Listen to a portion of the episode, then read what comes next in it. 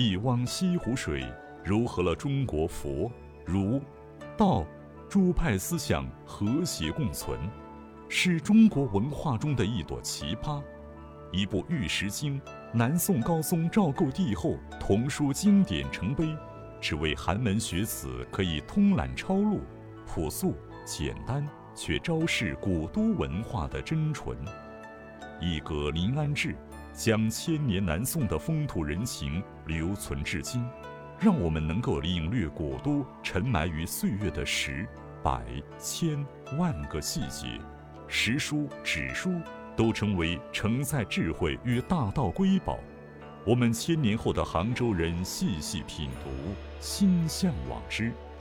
且听由杭州市上城区政协和华语之声联合出品的《穿越回南宋的 N 个理由》。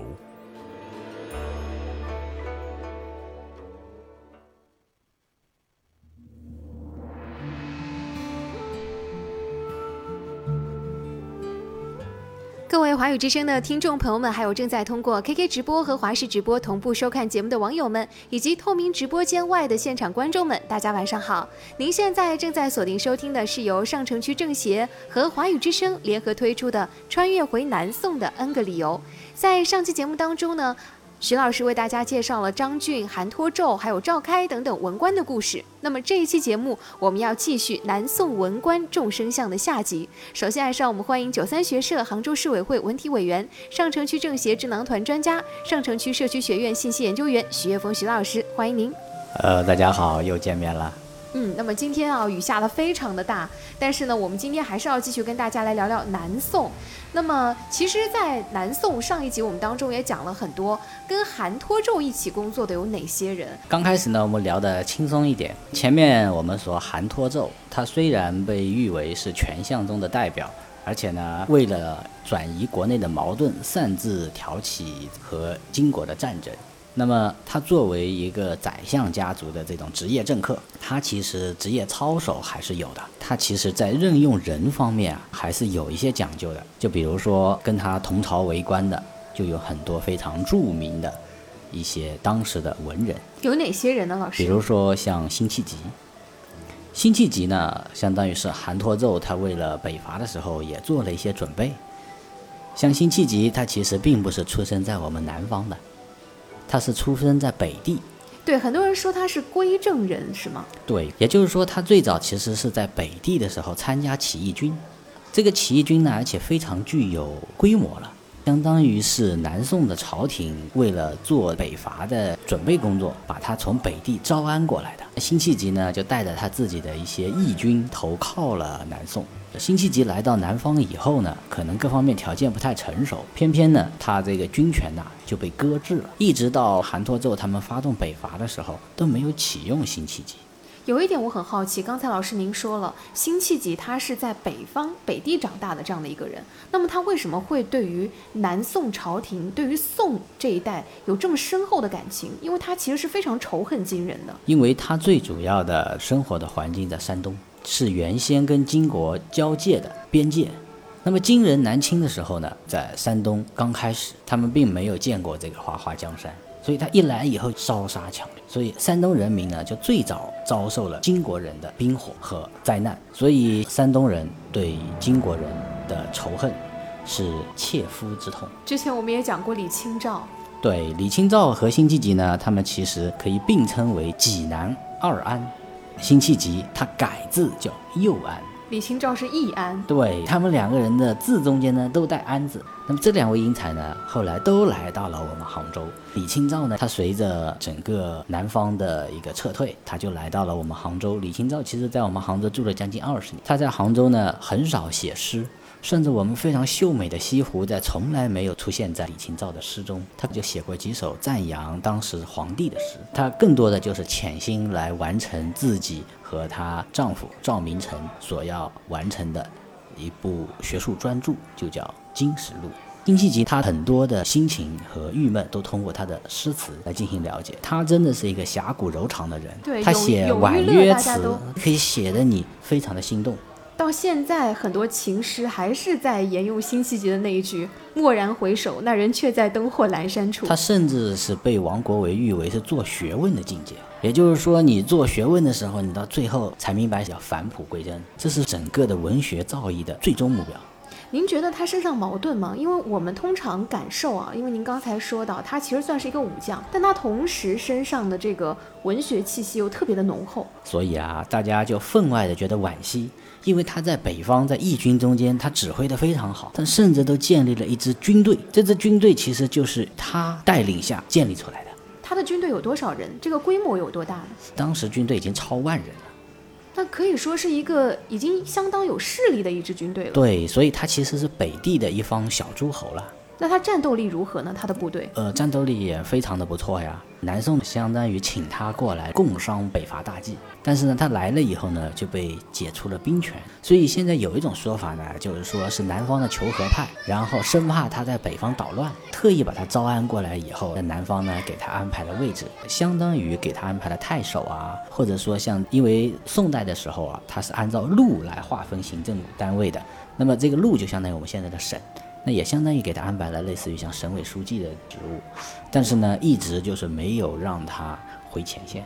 也没有让他去重掌兵权。我们可以从辛弃疾的词中听出很多金戈铁马。他是经历过战争，他有自己切身的体会的。他自己的武艺也非常高强，所以到最后呢，他郁郁一生，没有再回到自己梦想的战场。其实我看到一种说法，就是说，其实辛弃疾他在来到南方之后，他其实对于自己的权利被稀释了之后，他其实是有自己的一番挣扎。但他挣扎的形式是，不论把他派到哪里去做官，他都有本事。在当地做出一番政绩，对他文能治邦，武能定国，这样一个中流砥柱一样的人，却是因为他是来自于北地的义军首领，他的发家其实跟岳飞是有点像的。岳飞当年也是这样，他最主要是在义军中间拥有自己的威信，所以其实也有人说有可能怕诞生了第二个岳飞，但是这些呢，其实都有点牵强。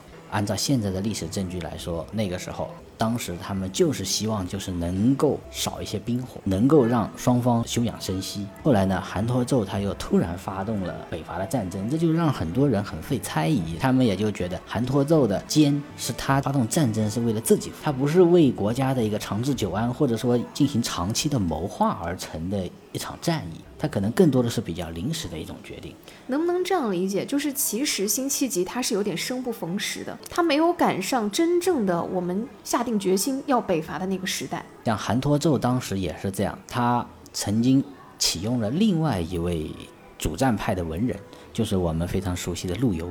那陆游呢，他是南方的人，但是呢，他一力主张北伐，更多的就是一种诗人的情怀。他就觉得我们的江山需要。统一，他就利用自己各种各样的渠道去呼吁，包括写各种各样的诗歌，甚至他只身往前线，希望能够参与到这些战争。但是呢，一直给他的这个待遇。都不好，因为他从考试的时候就表现得太优秀了。他原先呢，他的长辈其实也曾经担任过副相的职位，也就是他也是个官宦世家。他在参加科举的时候，他不是参加平民老百姓的科举的，跟他同时考试的就有秦桧的孙子。秦桧呢，为了让自己的孙子拿状元，就把第一名陆游给他拿掉了。所以他就对陆游非常的敏感，就是只要陆游出现了，对于秦桧来说，这就是一个危险的信号。所以他就把陆游呢安排在各种各样不重要的位置，去搁置他的才华。所以像辛弃疾和陆游，他们所谓的郁郁不得志的这个一生的这个政坛上的起伏，是不是可以说明，只是因为政治主张不是当时的主流？其实也有很多的文人是很欣赏他们的，但是呢，这就是一个权相的时代。文人呢，他们可能在朝廷中间，他们也担任着比较重要的职务，但是呢，他们无法去抵挡权相的这种权势所形成的一种政权的垄断。像陆游，陆游他有非常赏识他的人，范成大。范成大呢，也是属于南宋一代名相了啊。陆游他写过很多关于四川的诗词。就是因为范成大在四川接替张俊成为川蜀的总管的时候需要幕僚，他就请陆游去帮他的忙。陆游呢，他就骑着青驴入川了。所以陆游当时写过的很多关于四川的诗歌，其实都是在范成大执政的期间所写的。我们现存比较少的一些音乐作品，因为我们古代的时候它没有记谱，它都是公尺谱或者是叫文字谱。通过这个文字谱来记载各种各样的这种乐谱是非常非常少的。当时的《白石道人歌》就是一本记录南宋时候的音乐总歌集，在歌集中间，我们有幸的找到了姜帖为范成大生日所写的一首祝寿曲。因为范成大呢，他晚年自号石湖，所以这首曲子的名字呢就叫《石湖仙》。石头的石，西湖的湖，石湖仙。石湖仙这个音乐呢，充满了道教音乐的一种因素哈，但是呢，也非常的堂皇和雍容，我们现在放的背景音乐就是这首，欣赏一下。我们给大家听一下。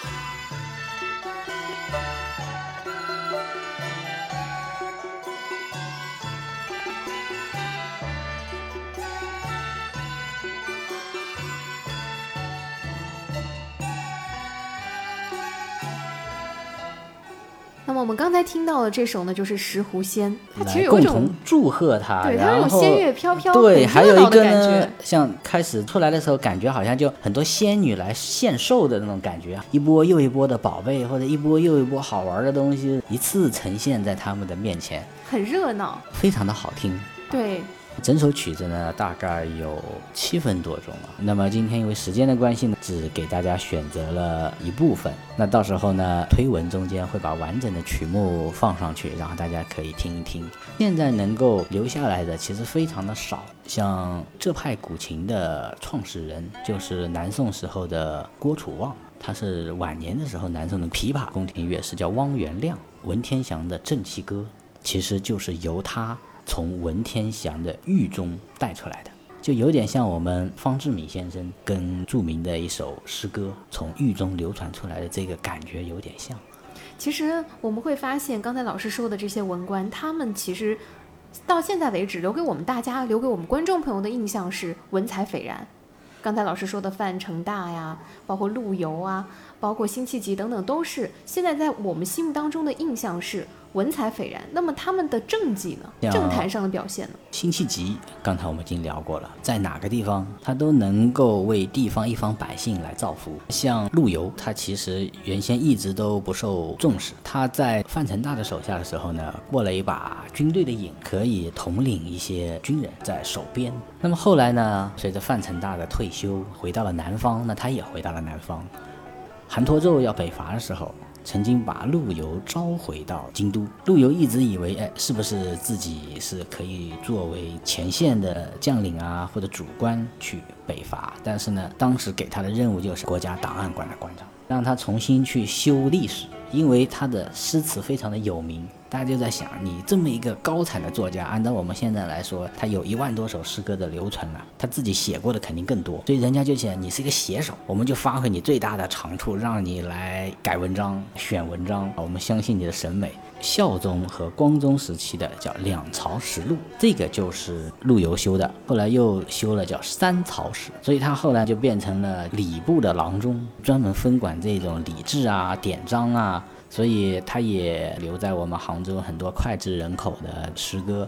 那么，其实刚才老师也说到，他有管理过军队，但是他在管理军队这个期间，是不是其实也很难发挥自己身上的这个长处？对，因为当时就是要非常的克制，所有的军队呢不能够叫散起边训，也就是你不能挑衅别人，更多的是要守城。我们的军事技术更多的都是防守型的军事技术，在野战方面，我们其实是有自身的短板的。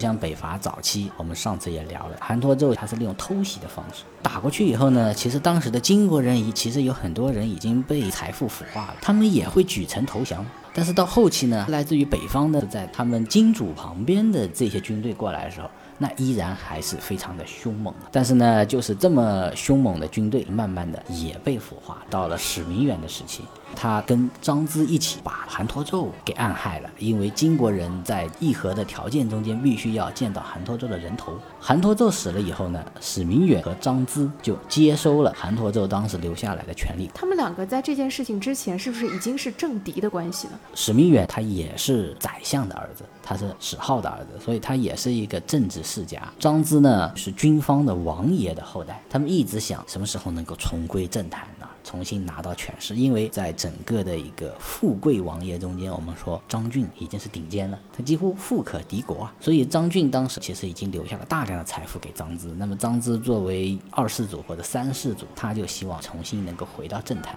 但是呢，张芝和史明远把韩托胄斗翻了以后，变成了对手。因为张芝一直觉得我只身犯险，我陪着韩托胄吃喝啊，深入敌营。我那个时候全身吓出一身冷汗。你史明远就是在外面布置，最后胜利的果实基本上都被你拿走了。他觉得史明远给他的不够，于是呢，他们之间又产生了嫌隙。当然，像这种军队出来的二世祖，跟职业的宰相世家那没法比。于是呢，没多久，张芝就失败了。政治手段可能不如史明远，他就被史明远发配到云南边境，从此再也没有。那么张芝被发配了以后呢？哦，没多久，显赫一时的清河郡王府就在一把大火中间烧毁殆尽。刚好跟张俊在建这座清河郡王府的时候，中间相隔了六十年，所以人家说一甲子一个郡王府就这样消失了。但是这个地名呢，一直我们说留到了我们现在。那像史明远呢？他是权相还是奸相？因为他当时看到了韩托胄整个使用经济手腕来为自己敛财的一种手段，于是呢，他就利用了很多的爪牙来推行这种制度。他甚至比韩托胄更过分。这样的话呢，就引发了整个民众非常沉重的一种赋税的负担。他跟韩托胄是否是一个主战一个主和？应该来说，史明远他一直是没有通过主战去获取政治地位的这种做法，但是你也不能完全说他主和，他呢也是看到了韩托胄利用军队产生的这种效应以后啊，他其实也在暗中培植自己的军队的势力的，但是一直没有培植好，在这个过程中间，曾经一度，然后爆发了一个长达十年的军事叛变。这个人呢，就是当时的一个节度使，叫做李杜。他看到了史弥远他实行的这种政治制度以后，他认为史弥远这种制度会削兵权，会给老百姓增加各种各样的负担，然后他就开始想尽办法要进行抵御。他联合了很多人，一度他的兵马都快打到了扬州，下一步的目标就是临安城。他甚至直接的就已经发出战斗的檄文，他要求就是南宋的政府。我要清君侧，你要把史明远的人头送过来，那我就可以撤兵。史明远听到这个消息以后啊，其实已经慌了神了，所以他有一次甚至都想到了自杀。在历史中间是记载了这么一个小故事：史明远他其实有一次在晚上听到这个消息以后，他就失眠了，他就睡不着，他就来到他后花园，他看见后花园那潭子水，他就在想，要么我就跳下去结束自己的生命算了，因为如果被攻破京城，那肯定就是相当于整个家族都不得好死。他正准备跳的时候呢，他的一个小妾发现他们的老爷整个人魂不守舍，他就一直跟着他老爷的后边，看他要往湖里面跳，就一把把他抱住了，安慰他说：“有可能这个前线的消息啊传过来，中间不是还有军队吗？我们再等等吧，再等等消息。”也许过几天就会有好消息传来。史明远呢就这样消除了要自杀的念头，但没想到呢，真的被他这个小妾说中了。李杜他非常的意气风发，打仗的时候身先士卒，他甚至在扬州城下叫嚣叫扬州城的人投降。但是扬州城当时是范氏的两兄弟，我们刚才说了范成大对吧？对，范氏家族其实他也是这样，他们其实是一个大家族。我们从范仲淹开始，因为范仲淹他首先创立了诗书传家的制度，他会有自己家族的公积金，像我们现在叫义庄制度。家族成员随着时间的发展，有些人发达了，有些人没落了。那么没落的人可以通过发达的人交给族里的各种各样的资金产生的收益来继续供养自己家族的孩子能够这够就是家族基金，最早的家族基金。对，所以而且呢，它这个义庄甚至还有什么呢？我们看很多香港的片子会发现，义庄里面会放很多棺材，对吗？就是说，如果客死他乡的旅人无人认领或者收敛，我们也可以暂时先把它寄存在义庄。如果族人中间有些人死亡以后都没有下葬的钱，那么他公积金里面也会拿出一部分钱来为这个人办后事。从范成大呀，包括后面的范氏兄弟啊，他们一直都是秉承这个师出传家，所以他们有一股正气，有一股家风在。所以他们这个家族的凝聚力也非常的强。对，所以他们就认为我要誓死保护扬州。于是李杜久打不下，甚至他还被两兄弟伏击成功，然后李杜就中箭受伤了。受伤了，他只能撤军。在撤军的过程中间呢，又有好多人埋伏了以后啊，后来就在一个山谷里面，居然让他们暗杀成功了。李杜呢，就这样身中数箭，就这样死掉了。很多人眼里这个角色也许是能兴起一番风雨的人，结果没有想到居然就这样被伏击成功，而且他能够坚持十年，对，说明他的军事实力也是相当强的。这其实也是历史上的一种警告。像后来蒙古的大汗，他当时是世界上最大的蒙古帝国的大汗蒙哥汗。他当时整个帝国是从整个高句丽这边开始，然后一直到那个非洲东海岸和红海沿岸，也就是说非洲一部分、欧洲一部分，整个亚欧非三大陆都是蒙古帝国的一部分。那这么大的一个大汗，他居然要亲自领兵出来打仗，他应该坐在高塔进行指挥，对吗？但是他偏偏还是去前线，想要去做这个事情，最后被一支冷箭夺去了生命。他在很多人看来，可能他们都是离胜利只差一步的人，但偏偏就差这一步。所以直接造成了蒙古帝国的分裂。忽必烈也是这样，他也是因为蒙古的分裂，他才有了自己的机会，而且他后来所建立的元，元就要重新开始的意思。所以他其实是蒙古人中间的叛国者。忽必烈一生都在面临各种各样的叛乱。打完兄弟姐妹的，然后打他自己的亲戚，亲戚叛乱灭完了以后，自己的臣子，最后他只好依托他统治所在的汉族的区域的人，所以忽必烈到最后是比较汉化的一种统治方法的。像这种情况，其实也直接造成了后面在南宋和金以及金被灭掉以后，中间会有一个空窗期。这些东西其实有些时候啊，不是他这个人他的能力特别强。刚好是时势造英雄，有了这么一段的这个空窗期以后，那么看起来这个人好像他就很厉害。那么这个时机出生在什么地方呢？就刚好在史明远去世了。史明远是一二三三年去世的，史明远是寿终正寝吗？对，寿终正寝。那其实相对于其他的权相来说，他这个结局算是不错的了。对，因为但是我们提到他，很多人还是会说他专权。对他当然是专权了。他的专权体现在什么东西呢？最核心的一点就是，他直接把皇帝给换成了一个他培植出来的傀儡皇帝。他联合当时的杨皇后，把宁宗所立的太子，在宁宗去世了以后，太子登基之前，他利用另外一个自己培植出来的皇子，把这个太子给替换掉。新上任的这个皇子，纯粹就是史明远的傀儡。史明远通过这种方法进行治理了以后呢，我们所说的宋理宗，他前半生一直都是乖乖的听史明远的话，他就相当于可以为所欲为，他可以不顾民意，无论你皇帝怎么想，我照样可以命令皇帝的去下达这个命令。所以有一个非常著名的故事，穿越到南宋的恩格里由。有些人说，可能我们没穿越之前，已经有一个前辈穿越了，谁呢？叫做谢道清。谢道清当时是前朝的一位宰相，叫谢生府，他的女儿。在这个谢家，她其实是一个没有任何地位的，就类似于仆人一样的一个庶女。有一次酒醉了以后，谢生府临幸的一位使女所生下来的一个。那生下来以后呢，这个孩子天生有问，他有白内障，眼睛看不大清楚的，而且呢，呃，跛足。也就是说，他其实是容貌上有缺陷的这样一个人。对，但是史密远他为了影响这个宋理宗，他就在想，我要给他选择一个皇后，这个皇后呢不能听别人的，必须要听我的，所以他后来就叫谢生府谢家出一个皇后。谢生府家里呢已经没有适龄的姑娘，小的太小，大的已经出嫁了。想来想去，那么只有这么一个庶女。然后史明远说没关系，就这个。那谢家就一直认为这不行啊，但是没办法，只好听史明远的。在谢道清入京的时候，发生了一件非常诡异的事情。他生了一场大病，史明远派出了当时的名医。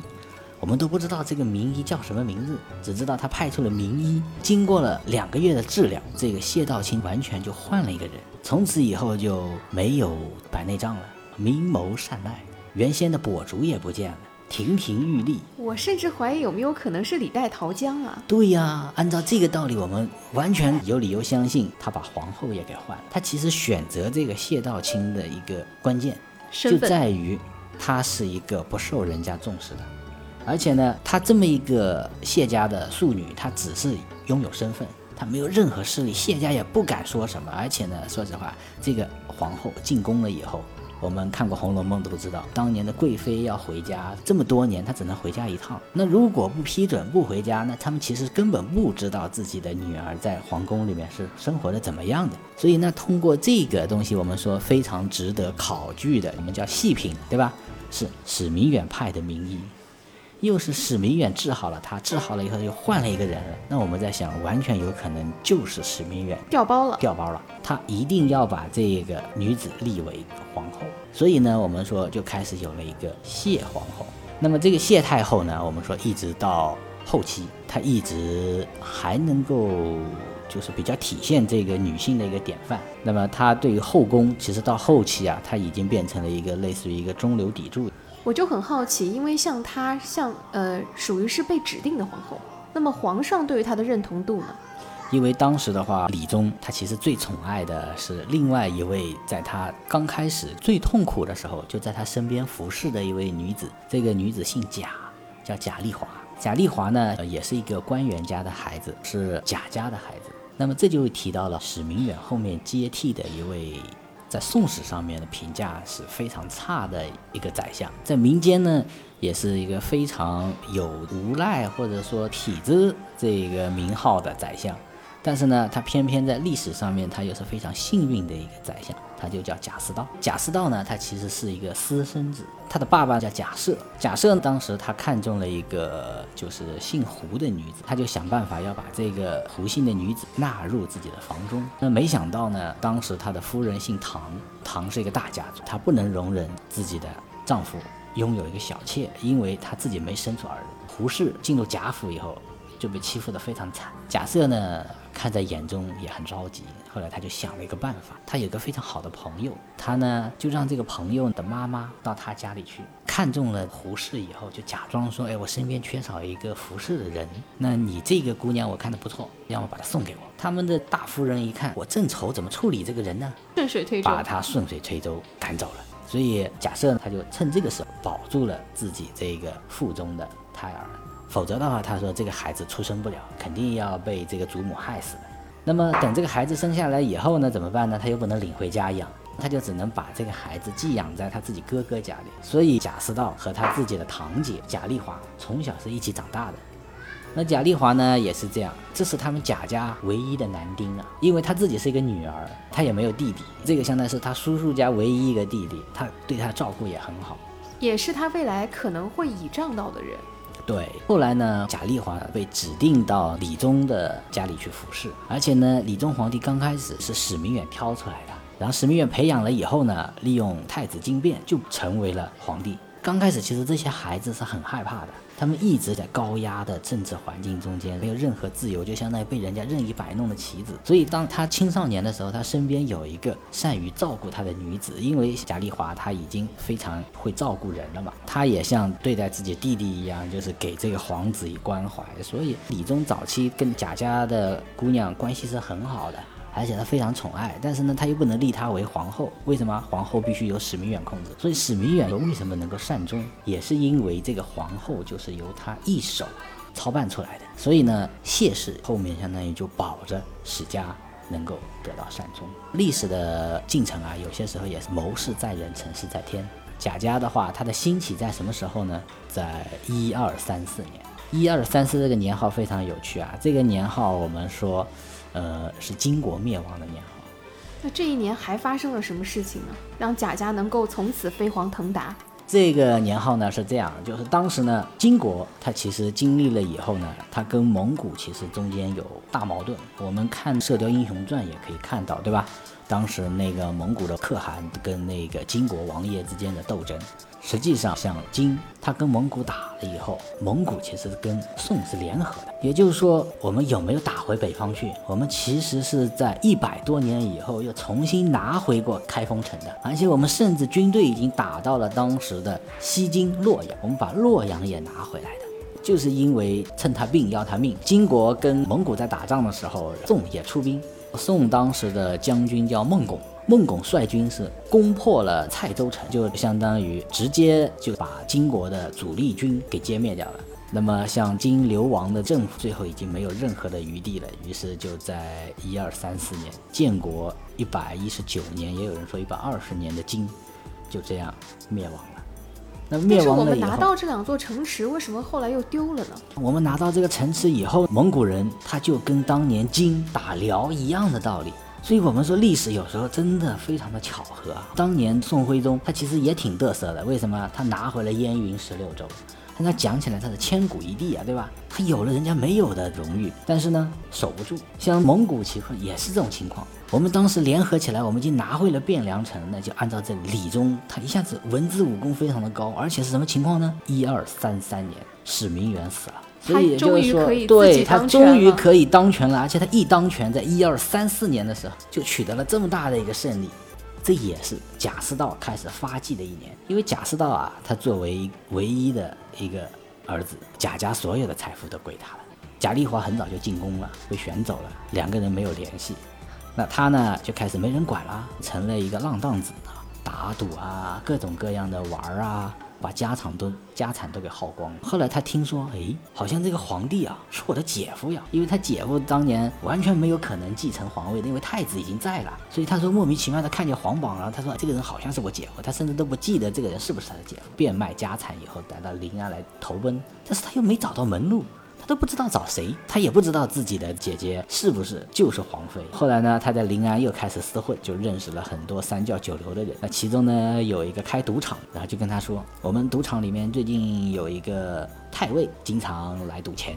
这个太尉叫刘八太尉，他说：“要么你去找找他看。”他去一看呢，这个刘八太尉呢跟他的父亲是有交情的，一看哎，相貌很像故人，他就跟他说：“是不是那个贾赦的儿子啊？”他说：“是啊，我听说我姐姐好像成了皇妃了，是不是啊？”那个太尉跟他说：“啊，是的，是的，是的，你姐姐就是皇妃。”于是呢，就让他们两人相认了。相认了以后呢，在一二三四年的时候，李宗让这个贾似道蒙阴得官。他刚开始的时候，权力还不是完全掌握在他自己手上。当时也有各种各样的权臣，包括史弥远的遗留下来的政治势力，在瓜分这个政治的空间。他现在需要一个人帮他打探各种各样的消息。那么贾似道这个人，我们就单论他这个人，他个人有多少的能力，或者说有多少的才华呢？他是一个不读书的人，从小又是混江湖的，他有的都是江湖本事。他其实是没有大智慧的，他有小聪明。所以他是属于按照我们流行的话叫“屌丝逆袭”的典范。他本来是一个私生子，却是因为唯一的男丁获得了整个贾家的家产。那贾家的家产都被他败光了以后呢，他突然之间又经历了太子惊变，又成为了皇妃的弟弟，成为外戚。而且刚好这个时候呢，史弥远去世了以后，李宗皇帝又急需一个。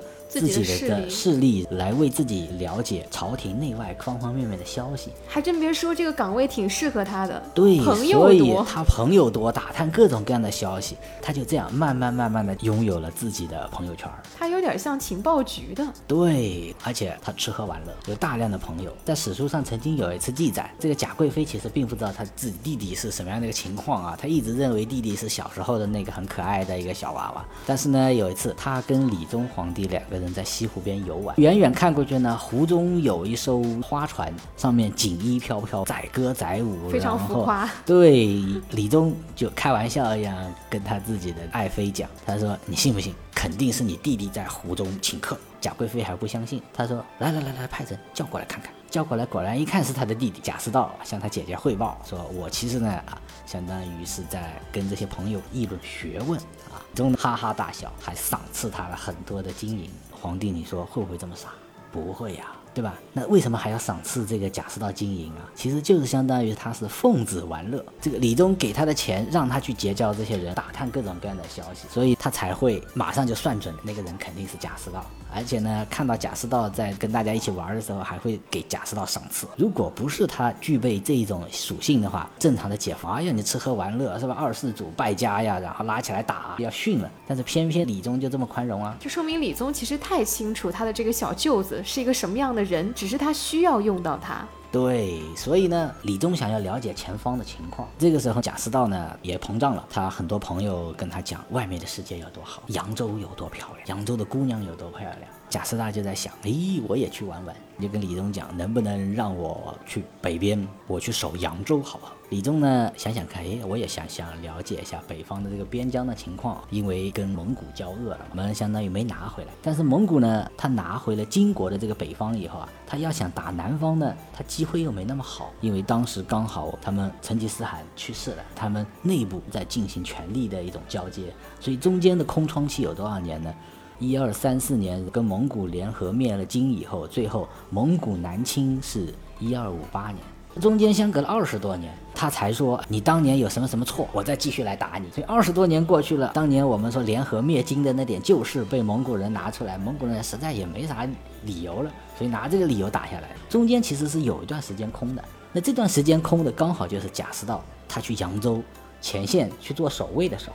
结果就变成他的功绩了。对，变成他的功绩。他在那边当了八年的这个太守，居然没有任何战争。李宗义在想，哎，难道北方这么平安吗？我这么差劲的一个小舅子派过去，他都能守得住八年，完全没有战事啊，一路都是怎么样好消息。所以呢，他就失去了对于事态的正确的判断。所以李宗后面他也为南宋的灭亡留下了一个伏笔。他想想看，我千方百计，各种各样的熬，才把史弥远给熬死了。最后自己亲政，那亲政了以后呢？我当然这个权利我不能给别人啊。李宗他没生出儿子，只有女儿。谁有儿子呢？当年跟他一起入选的他的弟弟兄弟有儿子，但他弟弟这个长子呢，其实是一个傻瓜。就之前我们说的那个荒唐的皇帝，荒唐的皇帝就送杜宗。送杜宗其实智商不在线的。那么他后来呢，他就觉得，哎。他智商不在线，但是他有好多的孩子，这个不行，我下一代怎么行？皇帝的血脉那不是就在我这一脉流传下去了吗？真的不行？你看贾似道啊，他们不是还有力量可以保护这个皇权继续延续下去吗？他就通过这种想法呢，乐观的估计了当时的国际环境。那实际上呢，蒙哥后来他统一了以后，征服了整个蒙古以后，他其实巡边巡一圈回来以后都要一二十年。等他完了以后，他开始哎看看那些地方都不好，要么冰川，要么沙漠，要么一堆野人，要么一堆海盗。他想想看，我还是要南方那块富庶的地方。于是他开始率军南下。他曾经以为他的铁骑顺着丝绸之路踏遍了当时的文明古国，他发现那些文明古国都不如农耕出来的中国的文明的来的高端，他就开始挥师南下。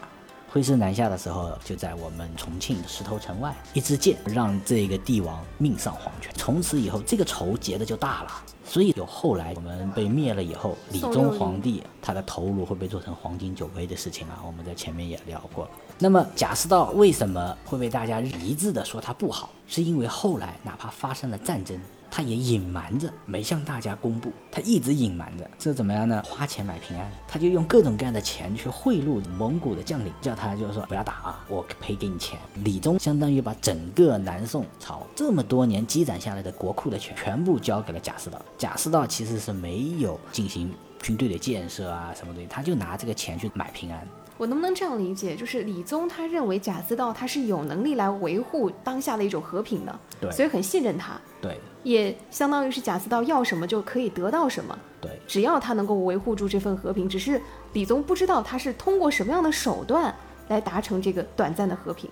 是的，蒙哥去世了以后，蒙古帝国的分裂直接造成了像忽必烈啊这些人不南下了。他就回北方去了，他要去争权夺势去了，他要去当大汗去了。这个过程中间，你想想看，那么大的四大蒙古的帝国，彼此之间相互斗争，大家的实力都差不多。这个时候，真正在南方的都是一些当时留下来的一些小将领。那这些小将领呢，他们又没有任务说我要把南方灭掉。贾似道不断的给他们钱，他们也就相当于每年来收税一样。我到了时节就到边疆来逛一下，然后贾似道就开始啊发钱，乐于安稳，对乐于收这笔钱，对他们也是这样，就乐于收这笔钱，感觉跟岁贡差不多了。对贾似道又买了好多年的平安。花钱买平安的但是呢等后面真正的蒙古大军开始南下的时候，就真的抵抗不住了。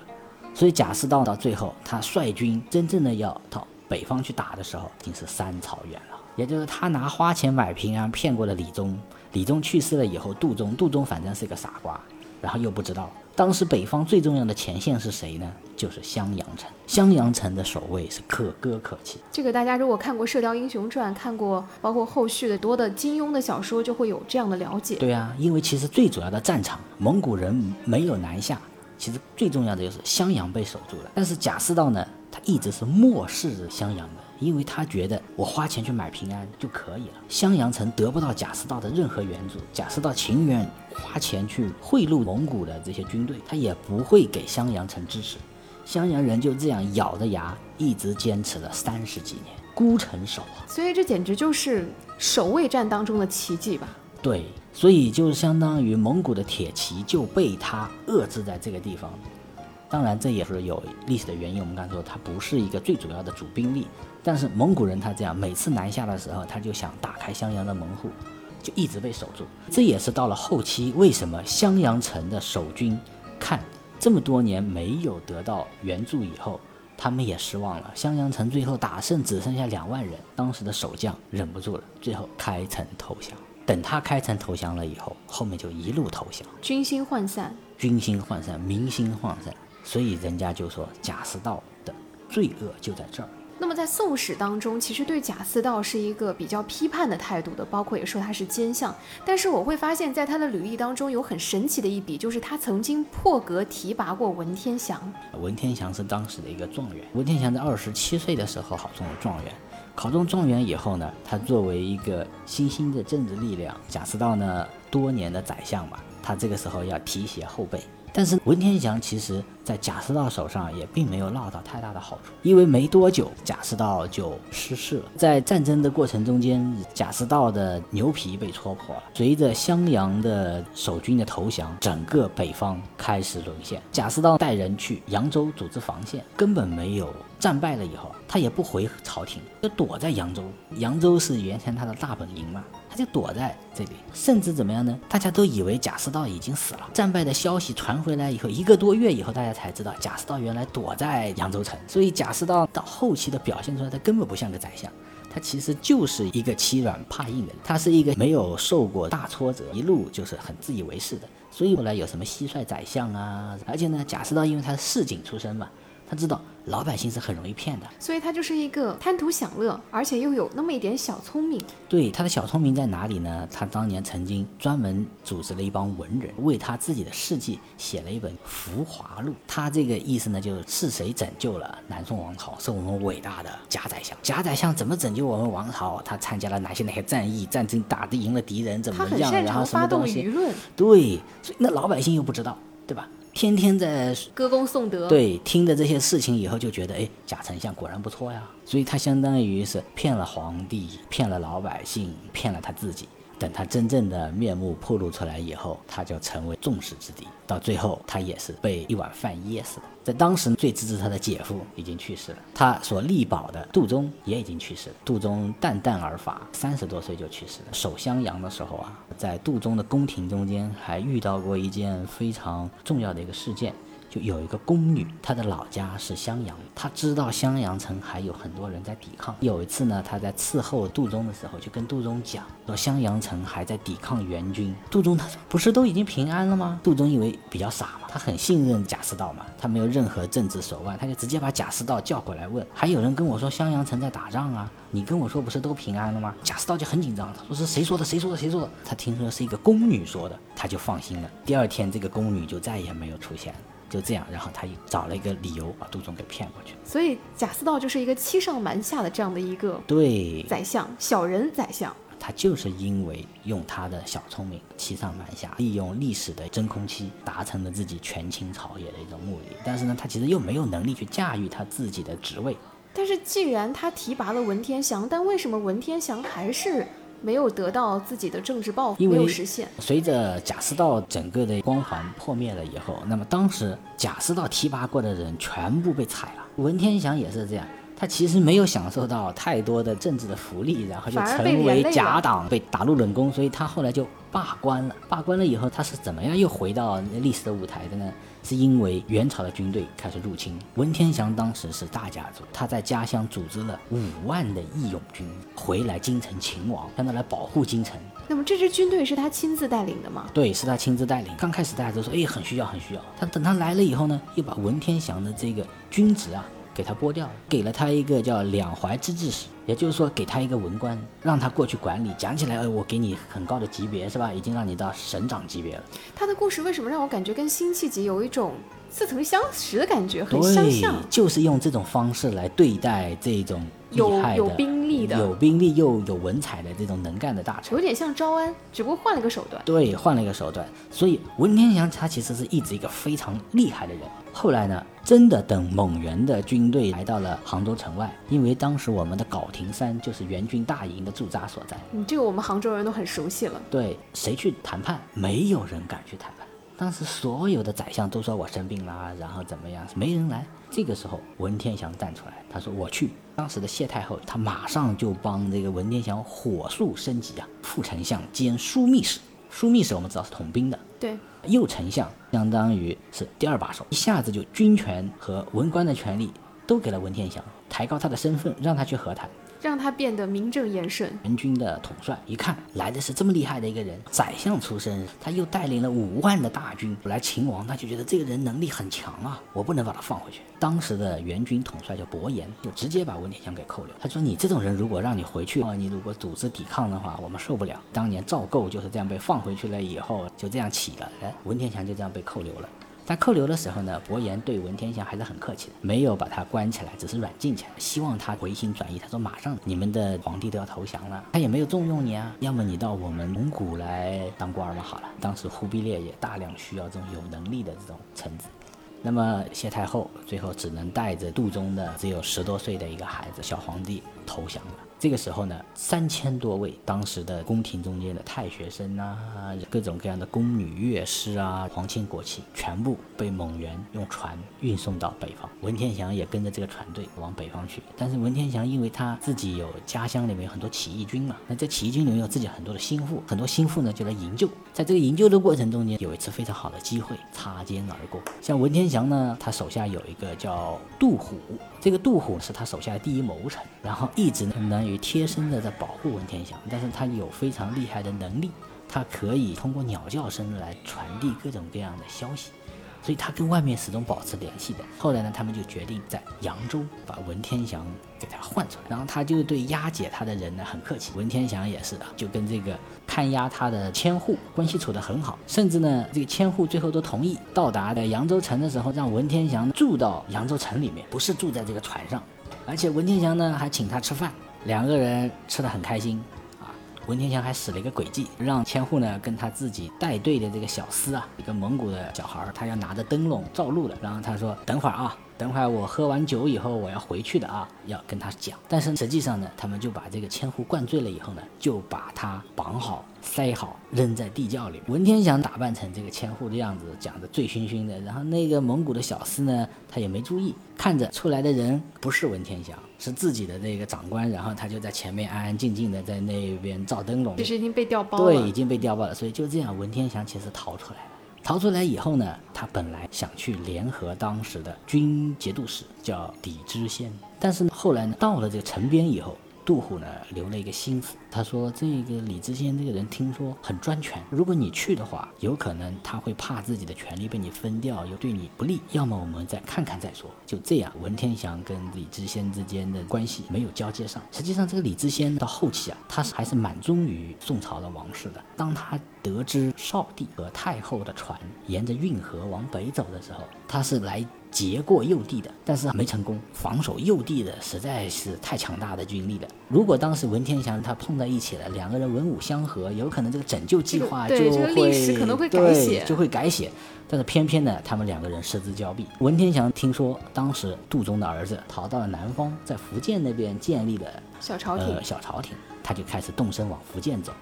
那么他来到福建以后呢，那些人发现他逃出来了以后，也非常的尊重他，依然让他呢做右丞相，但是不让他领兵。文天祥呢，他就觉得让我当文官啊没用的。他说这个时候我们要抵抗。文天祥呢，他就又离开了这个右帝的身边。他说我去组织秦王的军队。他说我当时能够组织出五万人。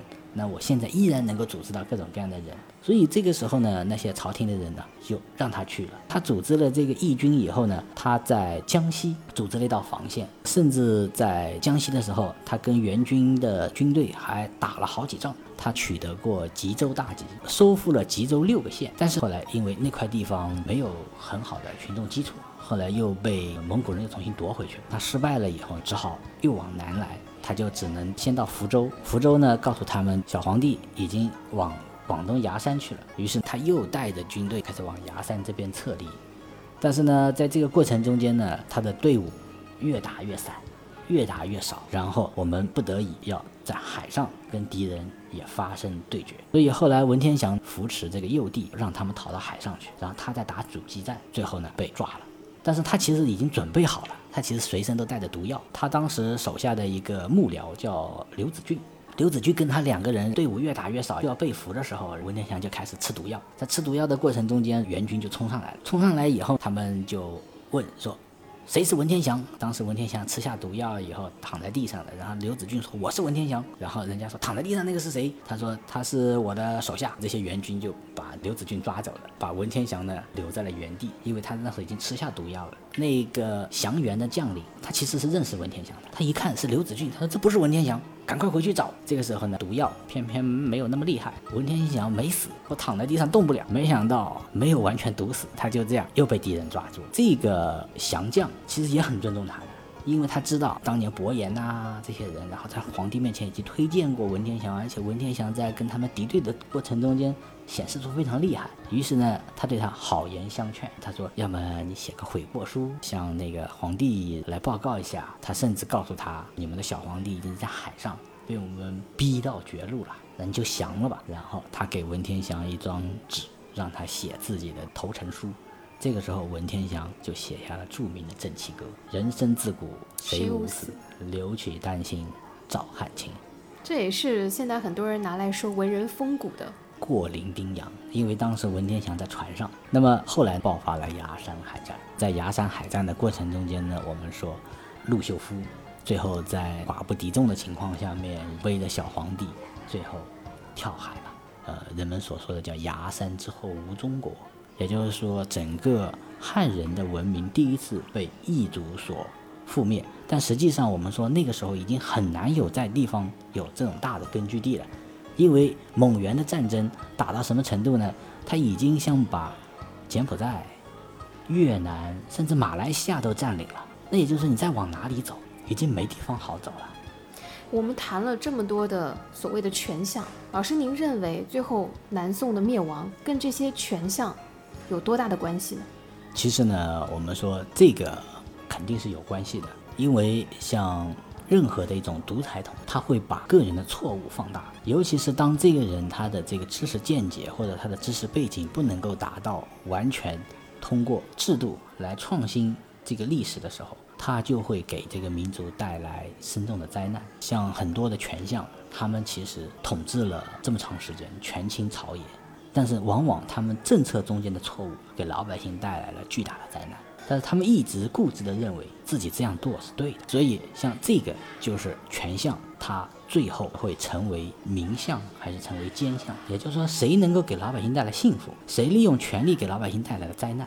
如果他给老百姓带来了灾难和沉重的压力，那我们就认为他是奸相；如果他权倾朝野，但是他利用政治制度的改革呀，会给老百姓带来巨大的好处，那么大家都认为，哎，他是名相。因为其实无论是奸相还是明相，他们对待敌人的手腕都是非常狠的。所以整个朝臣的明争暗斗，还有一个就他们所说的，就是这个不同的利益集团之间的斗争。像为什么像史弥远啊，他们后来的都是南方的世家开始统管天下。那个时候为什么秦桧能够权倾朝野，也是因为他代表的是南京那边的，就当时的健康那边的，就北方的一些政治集团。政治集团，所以它相当于北方的政治集团跟南方的政治集团，它要抗衡，所以。赵构他其实就是玩弄权术的高手，他利用北方的利益集团，然后来跟南方的利益集团进行对冲，这样的话他可以达到他自己统治的制衡。对，很厉害。然后像孝宗也是这样呀，他发现南方的利益集团很强大了以后，他就引进了什么西北的，因为张俊当时是在四川，所以哪怕张俊当年丢掉了陕西五路，他依然还让他在这个四川保留他自己的位置。而且呢，他把四川的这些人的经济方式就利用召开，然后把这种方式传递过来，希望能够改善。所以其实呢，无论是皇帝还是文臣，他们更多的是什么呢？就是不同的利益集团培养出来的读书人在斗智斗勇。所以这个就是我们历史更替中间一个非常重要的个情况。我们今人去看待古代的历史，我们更多的可能去寻找各种各样的线索。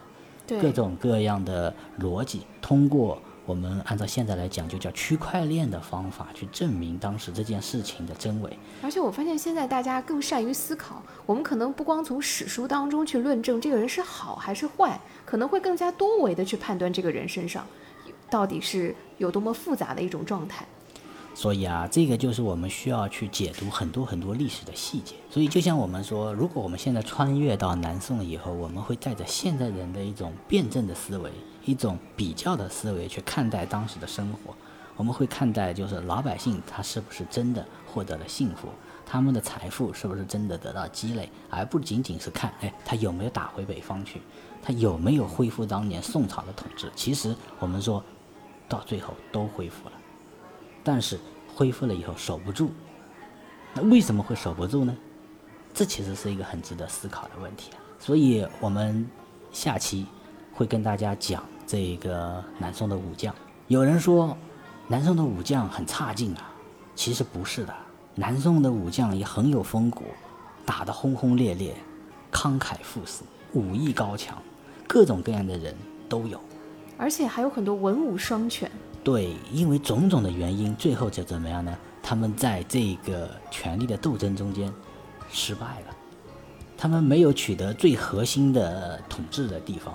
那么像有些人呢，他因为他的老资格，他取得了这一种地位，但是他的能力呢又不匹配。就比如说我们前面所说的张俊，三点水的那个文光张俊，他相当于是高宗朝的，最后在孝宗朝进行北伐，这是最有希望的一次北伐。